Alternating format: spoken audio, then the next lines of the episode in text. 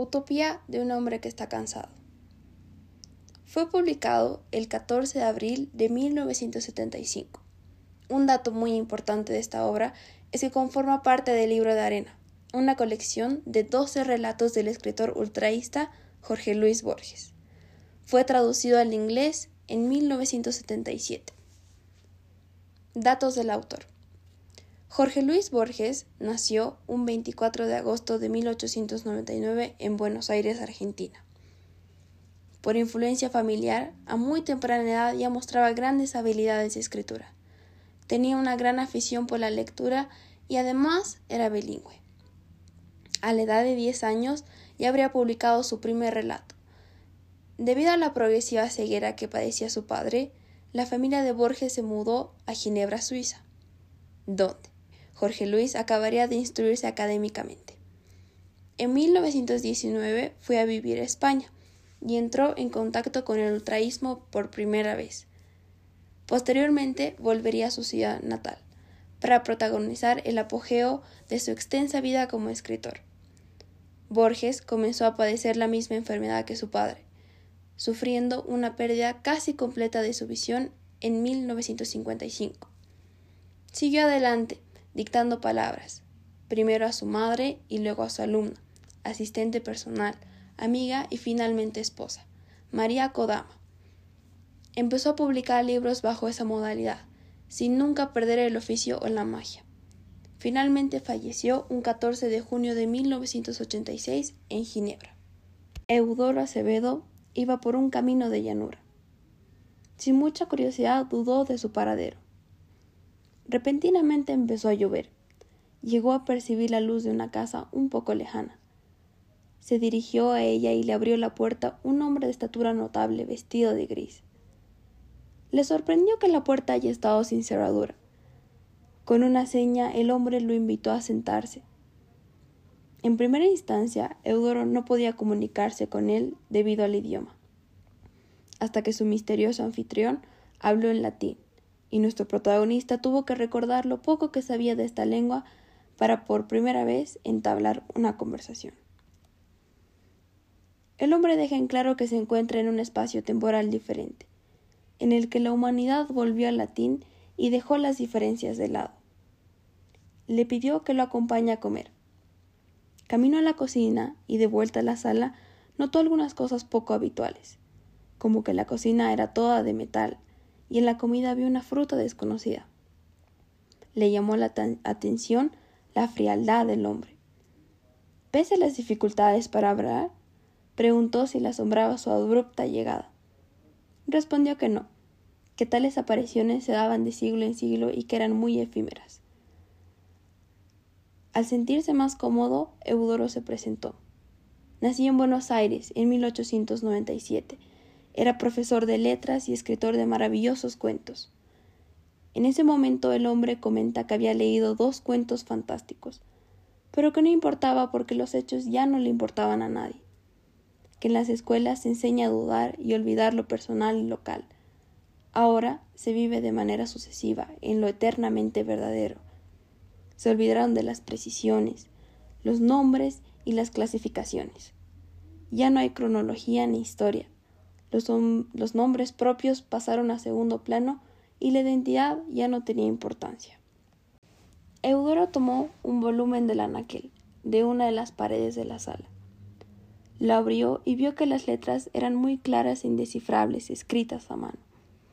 Le llamó la atención que los hombres del futuro eran más diestros para la escritura. El hombre le dijo que ahora le mostraría algo que nunca antes había visto le mostró un ejemplar de la Utopía de Moré, impreso en Basilea en 1518.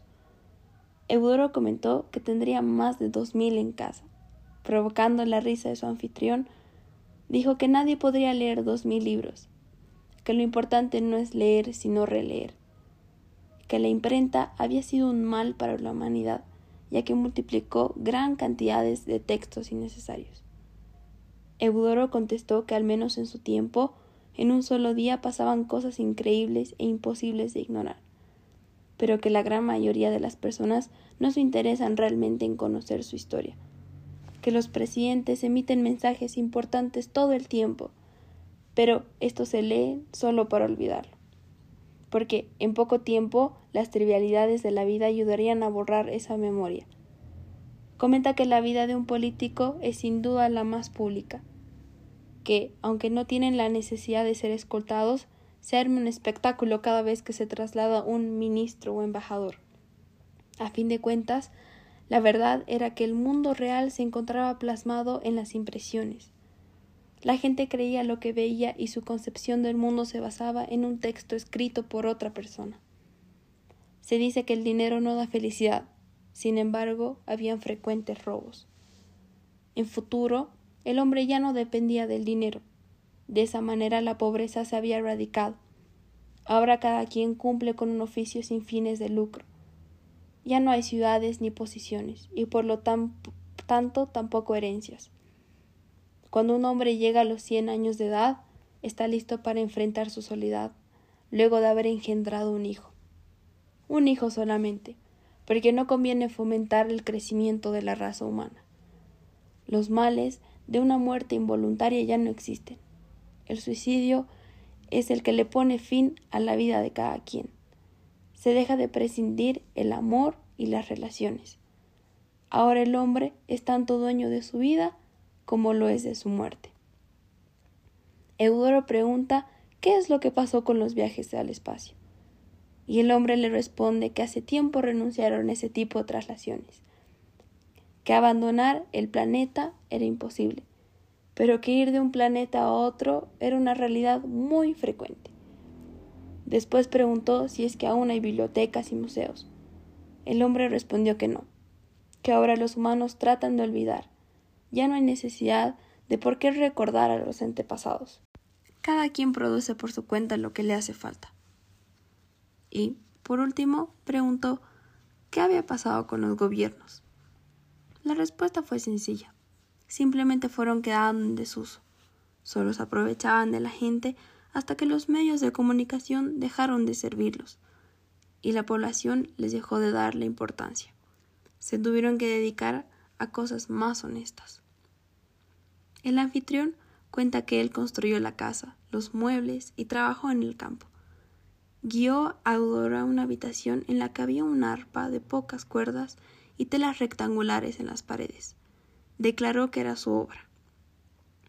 Al protagonista le trajo naturalmente una tela, la más pequeña, en la que figuraba una puesta de sol. El hombre le dijo que podía quedarse con la pintura como recuerdo.